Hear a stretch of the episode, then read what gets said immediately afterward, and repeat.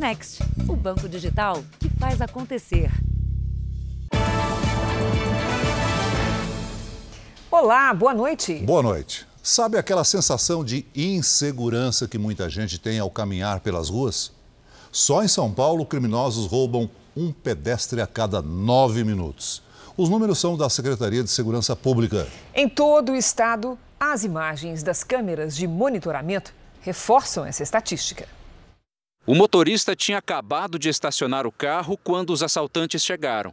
Ainda abalado, ele conta como foi. Estava recolhendo meus pertences de dentro do meu veículo. Quando eu levantei a minha cabeça e daí me deparei com seis elementos, um deles me apontando uma arma. E eles estavam assim meio que apavorados. Então você não sabe se eles podem, sem querer, disparar uma arma ou não, né? Enquanto isso, do outro lado da rua, outro veículo que fazia a curva é parado pelos criminosos. Mãe e filho ficam em poder dos ladrões. A parte mais difícil é apontar a arma para a cabeça do meu filho. Foi terrível. Tudo isso aconteceu em um único dia, por volta da uma e meia da tarde, na zona sul de São Paulo.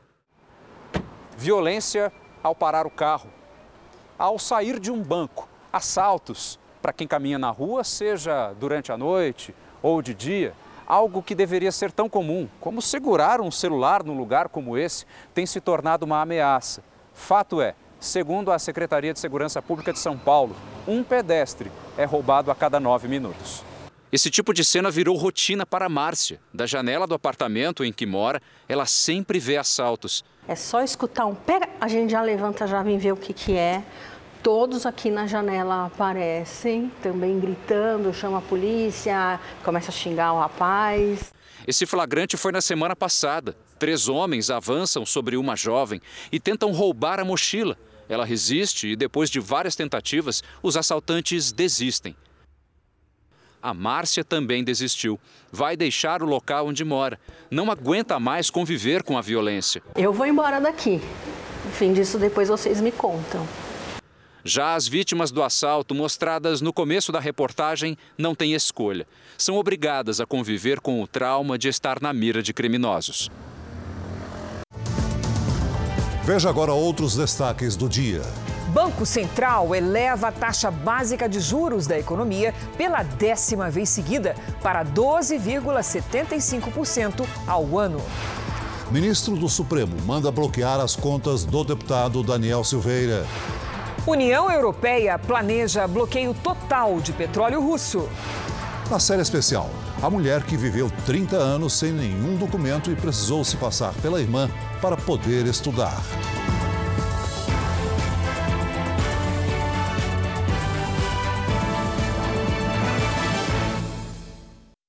Oferecimento Bradesco Prime. Conecta você aos seus investimentos.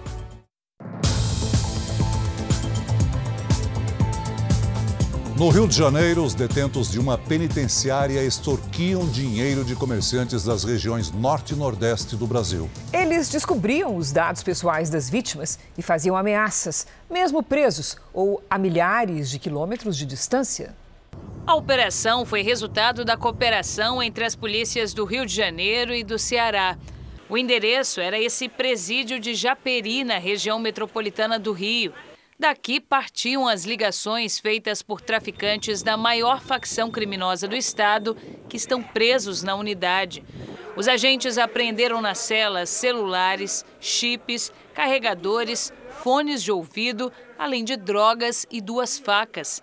Em uma das escutas telefônicas gravadas com autorização da Justiça, um criminoso exige dinheiro e ameaça o dono de uma escola. Quem não está colaborando está tendo problema. Tá bom. Você está entendendo? Está fechando o colégio, está atacando fogo, está explodindo. Por quê? Uhum. Porque esse dinheiro é para estar soltando nossa rapaziada. O grupo extorquia dinheiro principalmente de comerciantes no interior do Ceará. Mas a polícia também localizou ligações feitas para outros estados do norte e nordeste do país. Com ameaças, eles pediam que as vítimas transferissem os valores para as contas bancárias de outros integrantes da quadrilha. A polícia também pediu à justiça o resgate do dinheiro que estava nas contas usadas pelos criminosos. Durante a investigação, a gente constatou que o grupo conseguiu lucrar 50 mil reais. Esses celulares serão analisados né, pela Polícia Civil do Ceará para continuar as investigações no intuito de identificar outros envolvidos. Os ladrões, sequestradores e golpistas que usam motos e equipamentos de entregadores de aplicativo, a gente tem mostrado todo dia aqui, não é, Celso? Viraram um problema para as grandes cidades. É, e dias depois da morte de um jovem por um desses criminosos, o estado de São Paulo lançou um pacote para combater esse tipo de ação. Ainda estava escuro quando os policiais chegaram a este hotel no centro da capital paulista. Num dos quartos encontraram vários celulares que teriam sido roubados no último mês. A suspeita é de que os aparelhos seriam revendidos. Neste outro imóvel, também na região central, os criminosos invadiam os celulares roubados e faziam transferências de dinheiro das contas das vítimas. Ao todo, foram cumpridos 24 mandados de busca e apreensão.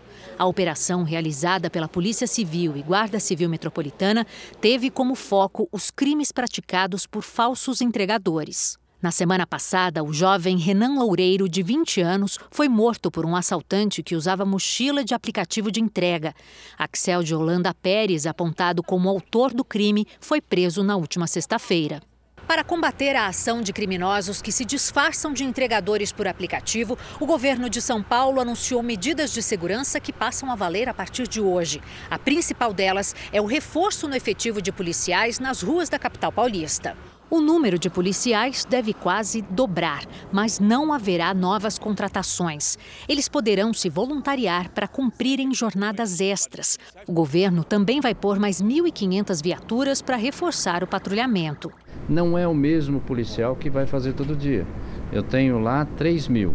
Concorrem a todo o estado. Quem quiser vir da Grande São Paulo aqui trabalhar, pode vir. O bandido que levantar arma para a polícia vai levar bala da polícia. A elaboração das medidas teve a participação das empresas de entrega por aplicativo. Ontem, numa reunião na sede do governo paulista, ficou acordado que elas irão compartilhar informações que serão cruzadas com o sistema de monitoramento de trânsito e o banco de dados da polícia. Tudo isso para que os falsos entregadores sejam identificados. Isso vai ser fundamental no momento de uma blitz, onde de maneira muito rápida a polícia também vai ter acesso às informações desses aplicativos. O celular novo que Cíntia ganhou do marido agora fica bem escondido quando ela está fora de casa. No fim do ano passado, a agente de logística e uma amiga tiveram os aparelhos roubados. O motoqueiro armado usava a identificação de uma empresa de entrega por aplicativo. Eu entreguei o meu celular de imediato, ele estava acompanhado é, de um outro é, motoboy também é, com identificação de delivery. No episódio de hoje do podcast JR 15 Minutos, entrevistamos o coordenador de projetos do Fórum Brasileiro de Segurança Pública, David Marques, para falar sobre a onda de roubos envolvendo esses falsos entregadores. Ouça no r7.com, Play Plus e nos aplicativos de podcast. Em Santos, a Receita Federal apreendeu 19 toneladas de um produto essencial para a indústria, os rolamentos. Estima-se que 20% desses materiais sejam falsificados. Os rolamentos industriais são parte de itens de segurança nas rodas de um carro, no trem de pouso de um avião e até em brinquedos como os patins. Custam caro os maiores, usados em equipamentos de mineração, custam 5 mil reais. Todos esses aqui são falsificados. A Receita Federal apreendeu 19 toneladas desses equipamentos num container no Porto de Santos. A carga veio da China e seria distribuída aos estados. Esses produtos chegam nas lojas em média de 30 a 40% mais baratos que os originais. Mas o custo de produção muitas vezes é até 20 vezes menor. A estimativa hoje é que pelo menos um em cada cinco rolamentos vendidos no Brasil é falso. Os especialistas alertam para os riscos de se usar um produto pirata, ainda mais em itens de segurança. O desempenho de um rolamento não autêntico ele é imprevisível. Isso significa que você pode, ao utilizar um rolamento não original, ter uma falha inesperada. Pode gerar um descarregamento de um trem, por exemplo, né? com 200 vagões de carga. Pode gerar um capotamento de um caminhão na estrada. O número de cubanos que deixam o país natal para tentar entrar ilegalmente nos Estados Unidos aumentou nos últimos anos. A travessia, que sempre foi marcada pelos barcos em direção à Flórida, acontece também por terra. Sozinho nos Estados Unidos, o cubano Miguel tenta reconstruir a vida aos 48 anos. Ele chegou ao país legalmente há pouco mais de três anos. Deixou toda a família em Cuba: a mãe, dois filhos e a noiva. É viver como uma película. Viver aqui é como viver em um filme. Tenho liberdade e sou dono da minha própria vida, afirma Miguel. Tenho liberdade, sou dueño de minha vida. A migração de cubanos para os Estados Unidos nunca foi tão intensa. Cerca de 80 mil foram detidos nas fronteiras desde o início de 2022, segundo a alfândega americana. O número é maior do que a soma dos dois últimos anos juntos. Por décadas, boa parte da migração era feita em travessias arriscadas de barco até o território americano. Mas no fim do ano passado, a Nicarágua isentou a necessidade de visto para Cuba e abriu uma nova rota terrestre para a imigração ilegal. Dessa forma, milhares de cubanos têm usado o país como porta de entrada na América continental. Depois, seguem até o México em direção à fronteira americana. O levantamento mostrou que só no mês de março, mais de 32 mil cubanos fizeram essa rota. Autoridades americanas acusam o governo nicaragüense de promover a migração ilegal como forma de retaliação às sanções econômicas. Os dois países, Nicarágua e Cuba, são governados por regimes autoritários de esquerda. Em Cuba, protestos tomaram a capital, Havana, no ano passado, os manifestantes reclamavam da forte repressão e do controle do governo sobre a população. Moradores sofrem com a decadência dos serviços públicos de água, luz e também a falta de itens básicos, como alimentos e remédios. Em março, a justiça condenou 128 manifestantes, apenas que variam entre 6 e 30 anos de prisão. Segundo observadores, os julgamentos são sumários, sem ampla possibilidade de defesa. A polícia mexicana encontrou 280 migrantes dentro de um caminhão abandonado no sul do país, entre eles 18 menores. As pessoas vinham de países como Cuba, Guatemala e Honduras. Três delas foram levadas ao hospital por desidratação. As outras foram para o Instituto Nacional de Migração, no México, migrantes são detidos com frequência, tentando atravessar de forma ilegal aos Estados Unidos. A maioria foge da pobreza e violência nos países de origem. Veja a seguir: ministro do Supremo determina o bloqueio das contas do deputado Daniel Silveira. E na série especial, a história de Elaine, que não foi registrada pelos pais e conseguiu tirar o primeiro documento apenas aos 30 anos de idade.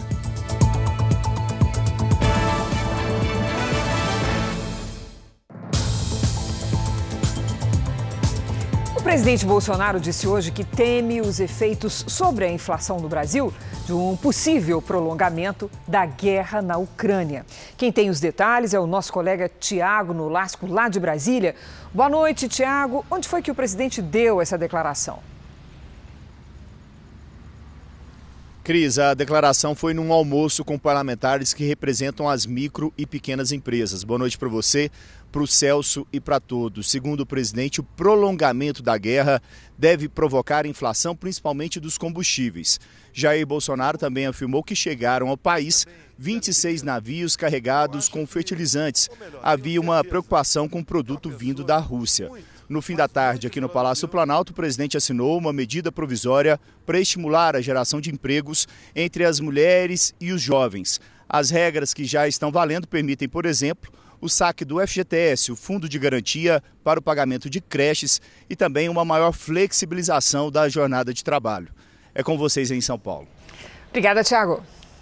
O ministro do Supremo, Alexandre de Moraes, determinou ao Banco Central o bloqueio das contas bancárias do deputado federal Daniel Silveira. Hoje, o parlamentar se recusou a receber uma intimação que o obrigaria a retomar o uso da tornozeleira eletrônica. O deputado Daniel Silveira tinha 24 horas para se apresentar à Polícia Federal para colocar uma nova tornozeleira eletrônica.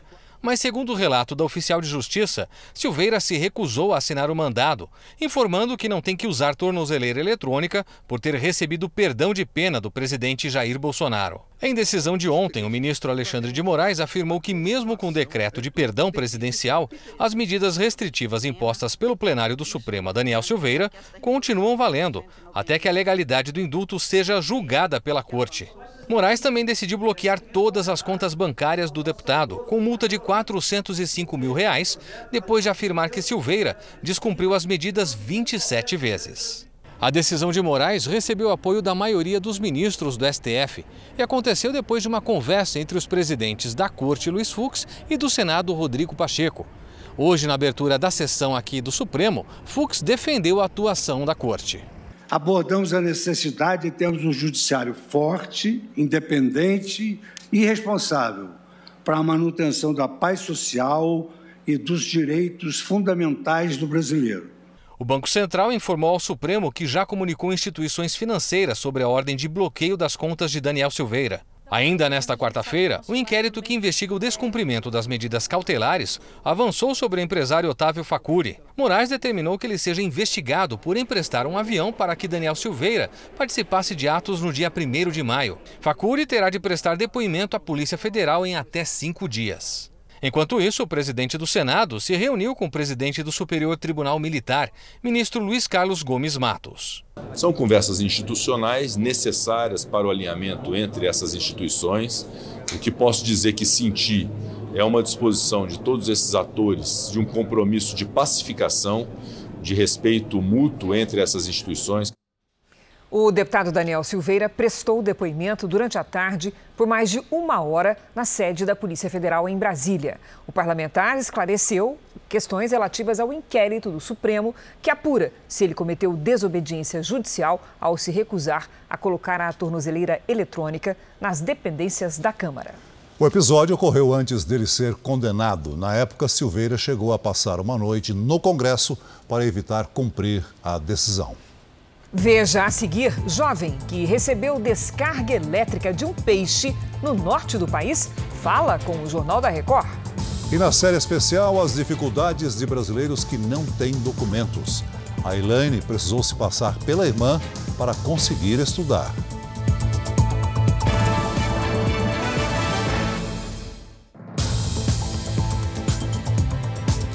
Presidente Bolsonaro disse hoje que teme os efeitos sobre a inflação no Brasil de um possível prolongamento da guerra na Ucrânia. Quem tem os detalhes é o nosso colega Tiago Nolasco, lá de Brasília. Boa noite, Tiago. Onde foi que o presidente deu essa declaração? Cris, a declaração foi num almoço com parlamentares que representam as micro e pequenas empresas. Boa noite para você, para o Celso e para todos. Segundo o presidente, o prolongamento da guerra deve provocar inflação, principalmente dos combustíveis. Jair Bolsonaro também afirmou que chegaram ao país 26 navios carregados com fertilizantes. Havia uma preocupação com o produto vindo da Rússia. No fim da tarde, aqui no Palácio Planalto, o presidente assinou uma medida provisória para estimular a geração de empregos entre as mulheres e os jovens. As regras que já estão valendo permitem, por exemplo, o saque do FGTS, o Fundo de Garantia para o pagamento de creches e também uma maior flexibilização da jornada de trabalho. É com vocês em São Paulo. Obrigada, Tiago. O ministro do Supremo, Alexandre de Moraes, determinou ao Banco Central o bloqueio das contas bancárias do deputado federal Daniel Silveira. Hoje, o parlamentar se recusou a receber uma intimação que o obrigaria a retomar o uso da tornozeleira eletrônica. O deputado Daniel Silveira tinha 24 horas para se apresentar à Polícia Federal para colocar uma nova tornozeleira eletrônica. Mas, segundo o relato da oficial de justiça, Silveira se recusou a assinar o mandado, informando que não tem que usar tornozeleira eletrônica por ter recebido perdão de pena do presidente Jair Bolsonaro. Em decisão de ontem, o ministro Alexandre de Moraes afirmou que, mesmo com o decreto de perdão presidencial, as medidas restritivas impostas pelo plenário do Supremo a Daniel Silveira continuam valendo, até que a legalidade do indulto seja julgada pela Corte. Moraes também decidiu bloquear todas as contas bancárias do deputado, com multa de 405 mil reais, depois de afirmar que Silveira descumpriu as medidas 27 vezes. A decisão de Moraes recebeu apoio da maioria dos ministros do STF e aconteceu depois de uma conversa entre os presidentes da Corte, Luiz Fux, e do Senado, Rodrigo Pacheco. Hoje, na abertura da sessão aqui do Supremo, Fux defendeu a atuação da Corte. Abordamos a necessidade de termos um judiciário forte, independente e responsável para a manutenção da paz social e dos direitos fundamentais do brasileiro.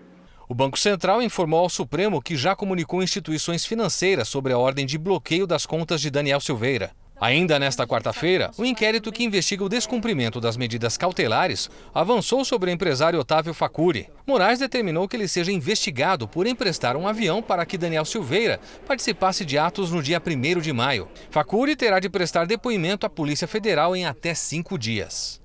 Enquanto isso, o presidente do Senado se reuniu com o presidente do Superior Tribunal Militar, ministro Luiz Carlos Gomes Matos. São conversas institucionais necessárias para o alinhamento entre essas instituições.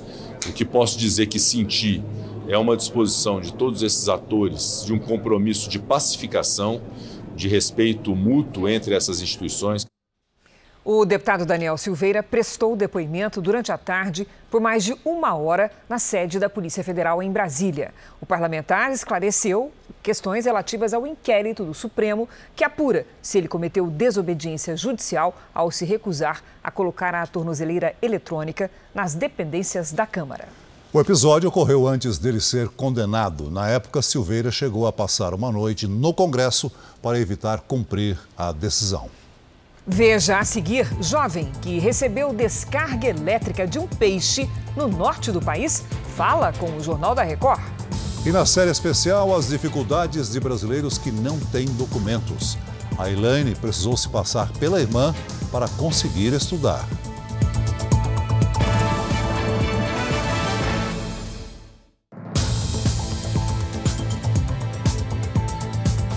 Em tempos de inflação, a marmita do brasileiro não é mais a mesma. Olha, para não passar o aumento de preços para os consumidores, quem vende as famosas quentinhas já tem até adaptado o cardápio. Entraram mais ovos e carnes de segunda e saíram os acompanhamentos, como o torresmo. E até a salada é cobrada à parte, Celso? Picanha, filé mignon. A inflação comeu. No lugar das carnes nobres, entraram fígado, linguiça, filé de frango e omelete. A feijoada ainda tem tudo: paio, carne seca, bisteca. Mas na marmita do dia a dia saíram de cena a banana e o torresmo. E mesmo assim, o Fernando teve que reajustar o preço. A feijoada eu tive que aumentar seis vezes nos últimos três anos que eu estou trabalhando com marmita. Foram só as carnes que sofreram um revés na marmita. Aquela saladinha de alface, tomate, cenoura que fazia parte do trivial não é mais cortesia da casa. Salada agora, só pagando. É que até as verduras estão mais caras. Na última prévia da inflação, os alimentos foram responsáveis pela maior alta registrada no mês de março desde 2015. O que a gente está passando agora é um choque em cima dos mercados agropecuários que começa, pelo menos, desde o início da pandemia. Depois, em 2021, nós tivemos problemas climáticos. E em 2022, agora, além de um pouquinho de seca na região sul, nós tivemos o conflito lá no leste europeu. Esse açougue na região do Brás, em São Paulo, que vende para restaurantes e também consumidores, só conseguiu manter o faturamento porque trocou as carnes de primeira pelas de segunda. Fígado, acém picado, costela de boi. Até para churrasco. O pessoal estão levando muito. No acumulado dos últimos 12 meses, as carnes subiram 9%. Aqui no açougue, o quilo do contrafilé, por exemplo, era 40 reais antes da pandemia. Hoje está 50.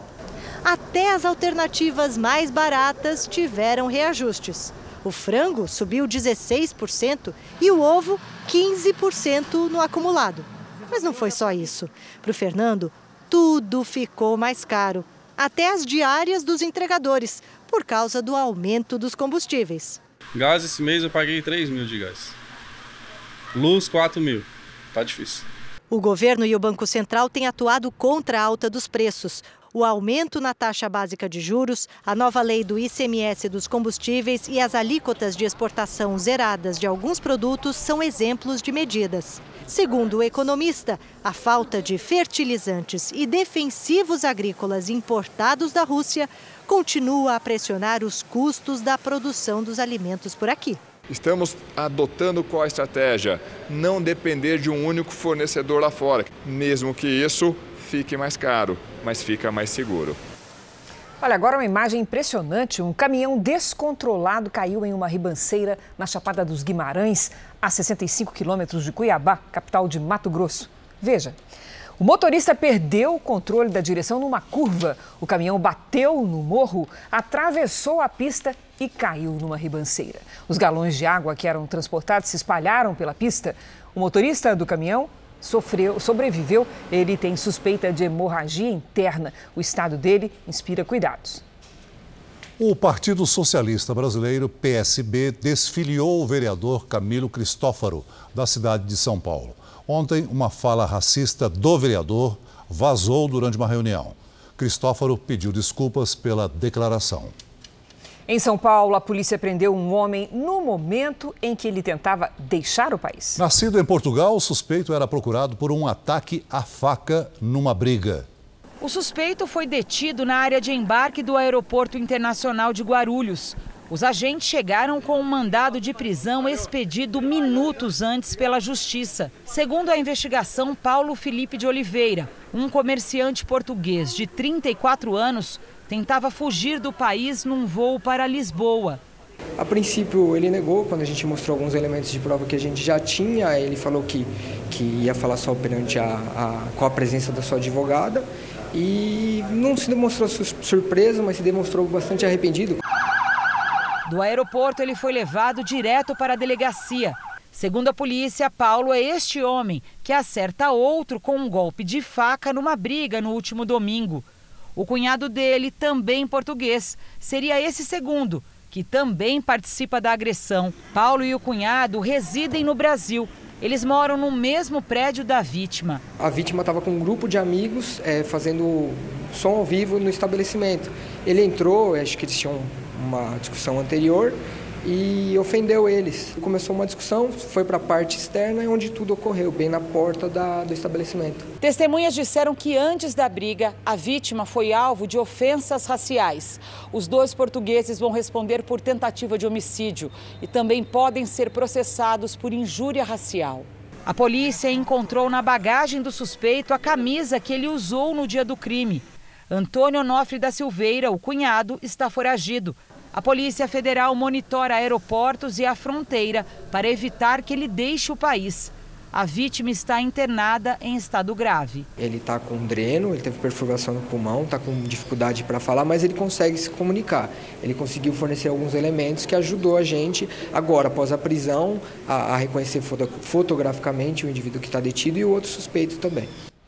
O Jornal da Record faz uma pausa de 30 segundos. E na volta você vai ver uma entrevista com o jovem que levou um choque de um peixe elétrico no Amapá. E no Amapá, o garoto que recebeu uma descarga elétrica de um peixe ainda tem dificuldades para andar. Mas ele está melhor e falou hoje com o Jornal da Record. Lucas Rocha de Oliveira, de 18 anos, teve três paradas cardíacas durante o caminho até o hospital depois de encostar num peixe elétrico. Ele ficou cinco dias internado em estado grave. Teve uma melhora, mas até hoje não sente o lado direito do corpo. É só de pessoal que me ajudar a me levantar lá, tentar andar, não conseguia. Aí me dá uma cadeira de roda. Lucas disse que estava andando por uma área perto do rio, no município de Laranjal do Jari, a 275 quilômetros da capital Macapá, quando viu dois peixes da espécie puraquê. O jovem tentou se afastar, mas não conseguiu. Quando Lucas viu os peixes, ele decidiu correr. Foi nesse momento que recebeu a descarga elétrica. O mais impressionante, esse não foi o primeiro caso da família. O avô do Lucas também foi uma vítima de um peixe elétrico e sobreviveu. Há 19 anos ele, ele, ele teve também um choque de por aqui, por incrível que pareça. Nesse vídeo é possível ver Lucas sendo socorrido em uma canoa, ainda com a perna tremendo. Ele diz que não se lembra de ser levado, só o momento do choque. Aí eu fiquei jogado no chão lá, tentei me acordar, não conseguia, ficava me tremendo tudinho. Algumas ruas do município estão debaixo d'água por conta da cheia do rio Jari. A descarga elétrica de um peixe como este pode passar dos 800 volts, voltagem maior que a encontrada na afiação das casas. A diferença é que o peixe não é capaz de gerar uma corrente contínua. O choque acontece como um mecanismo de defesa, provocado pelos impulsos nervosos do peixe. Um choque de buraquinho não é qualquer um que aguenta, né? É, é muito volt solto só no ser humano, ainda mais, ainda mais com a idade dele. Lucas ainda deve passar por um neurologista para avaliar se ficará com sequelas. No Rio de Janeiro, a Polícia Federal prendeu um homem em flagrante suspeito de compartilhar e armazenar arquivos de pornografia infantil. Ele já foi condenado pelo mesmo crime e usava salas de bate-papo na internet para enviar fotos e vídeos. É um trabalho silencioso. Vigiar sites na internet que tem entre os conteúdos principais pornografia infantil. Ao mesmo tempo, os policiais também rastreiam suspeitos que cometem crimes sexuais contra crianças. Entre os alvos das investigações, salas de bate-papo. Existem ambientes virtuais que funcionam como verdadeiros pontos de encontros de predadores sexuais de criança. E uma das formas deles se identificarem e se reconhecerem para poderem assim se aproximar é, por exemplo, com a utilização de apelidos, nomes de usuários. E foi monitorando diálogos e troca de conteúdos proibidos que a polícia chegou até esse endereço no Rio de Janeiro. Um homem foi preso em flagrante. Ele estava compartilhando imagens de exploração sexual de menores de idade no momento em que os agentes chegaram. O suspeito preso dessa vez já trabalhou com educação infantil e entrou na mira da Polícia Federal porque em 2009 foi investigado e processado pelo mesmo crime que cometeu agora: compartilhar arquivos de pornografia infantil. Só esse ano, a Polícia Federal prendeu 52 pessoas acusadas de pedofilia em todo o país. 27 vítimas foram resgatadas pelas autoridades. Ano passado, 179 suspeitos foram presos e 78 crianças e adolescentes foram retiradas da condição de risco. Segundo o Ministério da Mulher, Família e dos Direitos Humanos, a exploração sexual infantil cresceu quase 50% entre 2020 e 2021. Até abril deste ano, o número de casos passa de mil eles acabam tentando aprimorar as técnicas utilizadas para a prática de crime, mas a ação de hoje, por exemplo, revela que a polícia detém técnica para conseguir identificar é, esses criminosos. A Prefeitura de São Paulo deve abrir uma sindicância para apurar o uso de dinheiro público no evento promovido por centrais sindicais no Dia do Trabalho. A festa se transformou em um comício de campanha do pré-candidato Luiz Inácio Lula da Silva, do PT. Entre montagem e cachê dos artistas, foi gasto quase um milhão de reais. O evento organizado pelas centrais sindicais era para comemorar o Dia do Trabalho, mas o que se viu foi um ato político em apoio ao pré-candidato à presidência Luiz Inácio Lula da Silva do Partido dos Trabalhadores. Na lista de artistas, Daniela Mercury era anunciada como a principal estrela. No palco, a artista fez campanha pelo voto em Lula.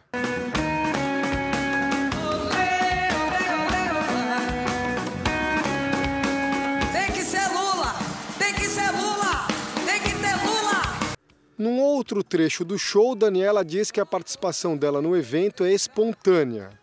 Eu nunca trabalhei nem ganhei dinheiro de governo qualquer. Estou aqui com meu coração. Nunca fiz campanha política para ninguém. É a primeira vez na minha vida, desde a última eleição, que eu faço.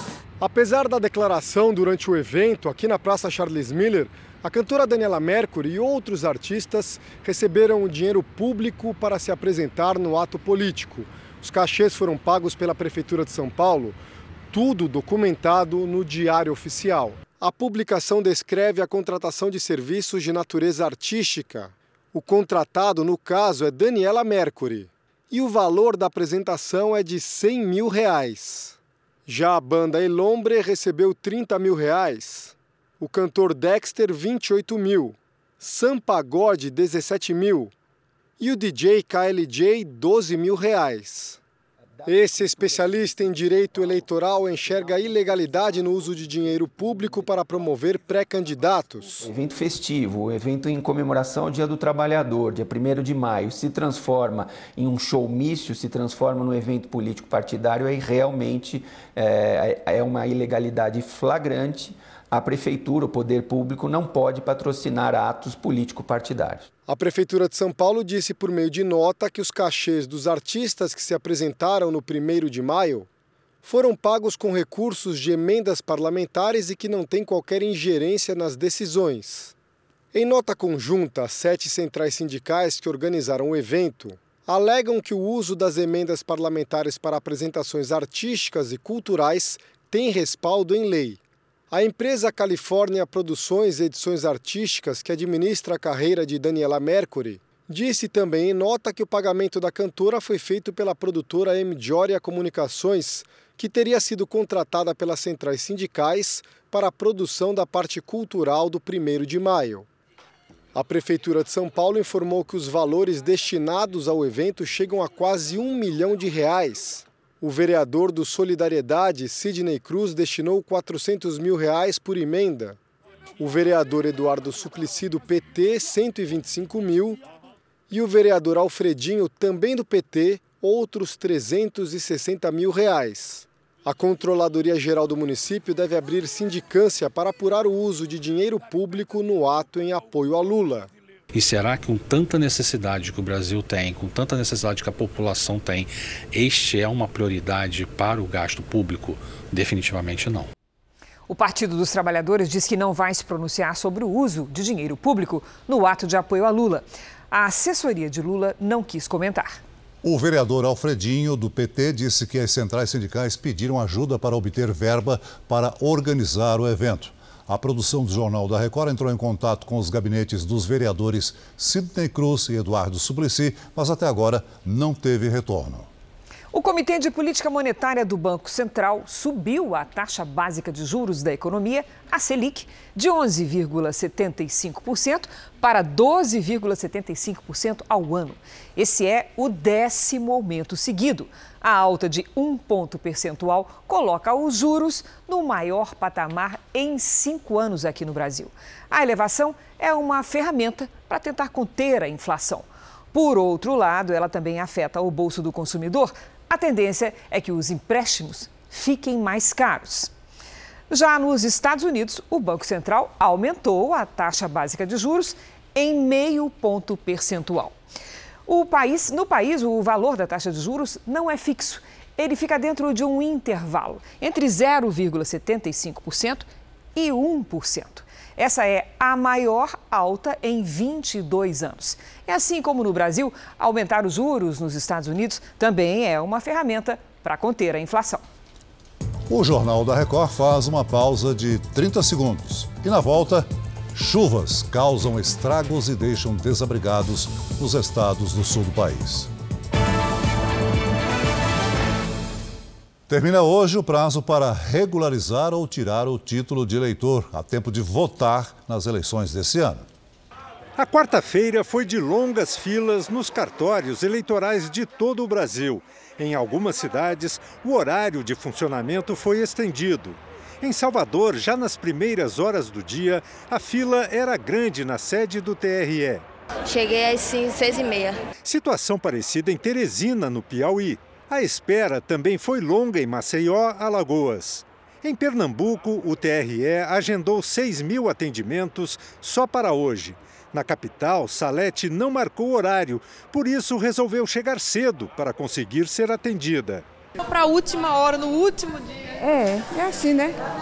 Sempre assim, né?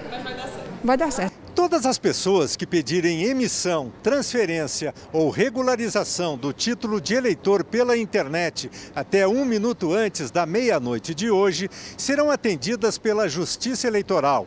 O prazo para a resposta é de até um mês. Estamos atendendo aí, juntando título NET mais presencial acima de 60 mil na segunda-feira e hoje a gente deve superar bem esse número ainda.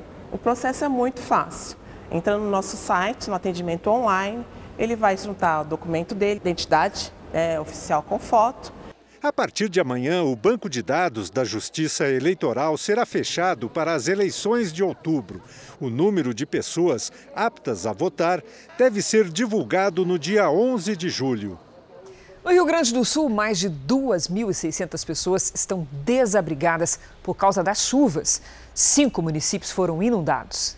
Neste ginásio, em Lajeado, a 120 quilômetros de Porto Alegre, quase 200 pessoas estão abrigadas provisoriamente. Algumas famílias ainda conseguiram salvar alguns móveis. Eu não moraria mais naquele lugar ali, porque todas as vezes é assim, né? É o sofrimento. Boa parte da cidade ainda está alagada. Temos a fiação elétrica, né? Tá, tá ligada, então é realmente é perigoso. Tem o um problema que tu vai pisar, não sabe aonde, de repente tem um, um entulho por baixo, né? As cheias provocaram deslizamentos de terra, quedas de árvores e de postes. No sudoeste do estado, Alegrete foi um dos municípios mais afetados. Duas mil pessoas estão desalojadas. 220 foram para um abrigo público.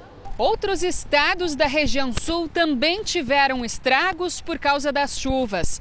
Em Santa Catarina, 26 municípios foram afetados. Em Forquilinha, 50 famílias tiveram que deixar as casas por causa das enchentes. Por estar desabrigado com a minha água cobrindo a geladeira, eu estou retornando a Lages, Sacuritibanos, onde encontro a casa de meu pai. No Paraná, a chuva provocou um desmoronamento em Almirante Tamandaré, na região metropolitana de Curitiba. Um idoso foi soterrado. Os bombeiros conseguiram resgatar o homem, que teve ferimentos leves. Segundo a Defesa Civil de Santa Catarina, quase 200 cidades estão em alerta para inundação nas próximas horas. Vamos conversar com a Lidiane Sayuri. Oi, Lid, tem alerta para outros estados também? Tem sim, Cris. Boa noite para você, Celso para quem nos acompanha. Tem alerta também para o Rio de Janeiro e o sul de Minas Gerais. As nuvens carregadas da região sul se dissipam nas próximas horas e a frente fria responsável pelos temporais se desloca pelo sudeste. Pode haver alagamentos e deslizamentos no estado fluminense e no sul de Minas. No litoral, o mar segue agitado. Do Amazonas até a Paraíba, em Goiás, no litoral da Bahia e no Espírito Santo, previsão de chuva rápida. Em todas as áreas claras, aí sim o tempo fica firme. Nos próximos dias, o frio aumenta no centro-sul. Nesta quinta, mínima de 7 graus nas serras gaúcha e catarinense. 8 no sul de Mato Grosso do Sul. Em Porto Alegre, máxima de 20 graus. No Rio de Janeiro faz 27. Em Campo Grande, que registrou hoje o dia mais frio do ano com 19 graus, nesta quinta, máxima prevista de 23. Em Teresina, 33 e em Manaus, 32.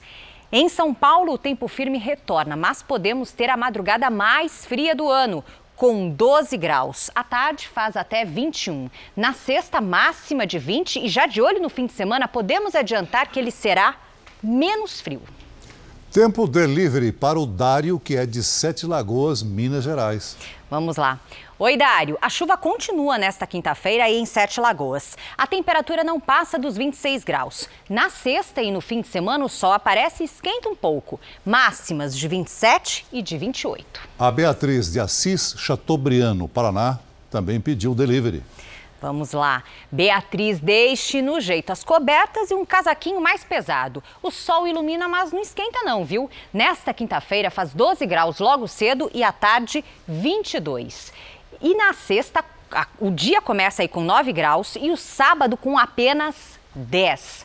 Participe você também do Tempo Delivery pelas redes sociais. Mande uma mensagem com a hashtag você no JR. Boa noite. Lídia, esse fim de semana menos frio, eu encomendei e você entregou, né? É, exatamente. Tá lá, anotado. Cumpriu o compromisso. Vai Obrigada. Até amanhã, Até amanhã. Lídia. A União Europeia prepara uma nova rodada de sanções econômicas contra a Rússia. O desafio é que todos os 27 países do bloco concordem com o embargo. A principal proposta é um bloqueio das compras de petróleo e produtos refinados da Rússia até o final do ano. Hungria e Eslováquia, dependentes de Moscou no setor energético, dizem precisar de mais tempo. A presidente da Comissão Europeia, Ursula von der Leyen, prometeu ajuda. A ideia é que a suspensão seja feita de forma gradual.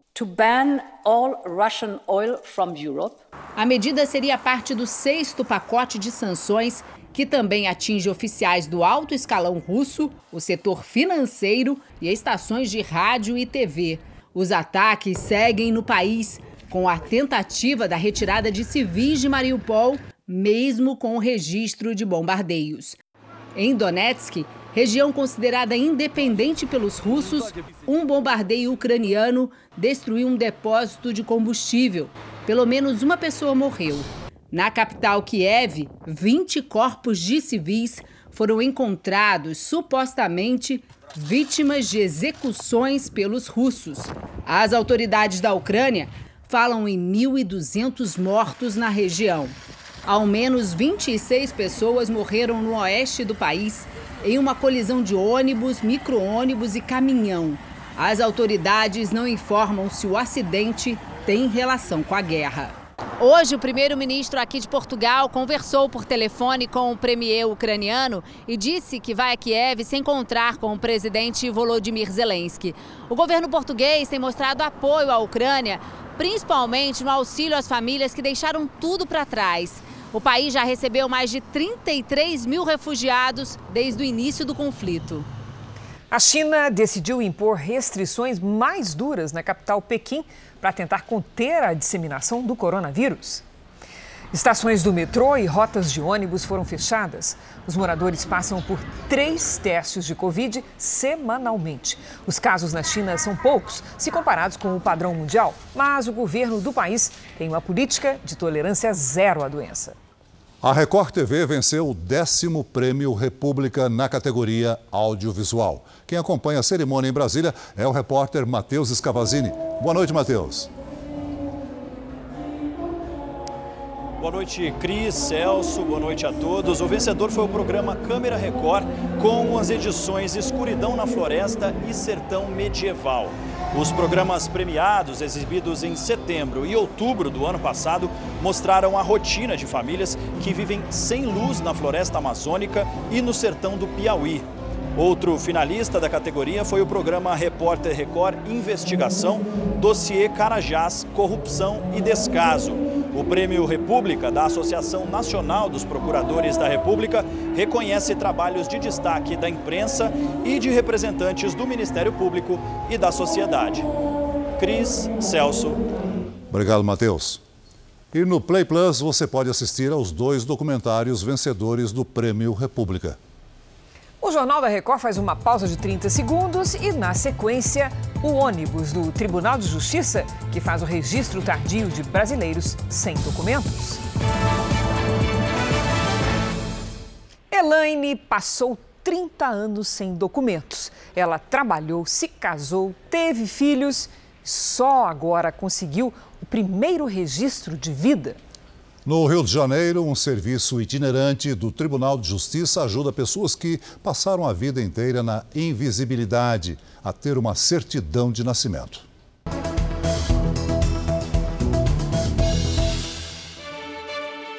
É como se Elaine estivesse indo rumo ao pódio.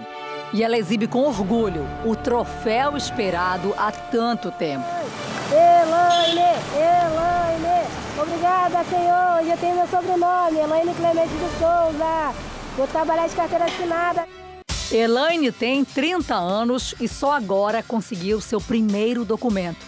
O pai morreu quando ela era criança e a mãe nunca a registrou. Elaine tem duas filhas e dói lembrar tudo que não pôde ter acesso por ser uma pessoa invisível. Eu ainda sinto no peito o que é passar humilhação, o que é passar vergonha, tá lá fora, quase a criança saindo por dentro das pernas e não poder entrar numa maternidade porque eu não tinha um documento.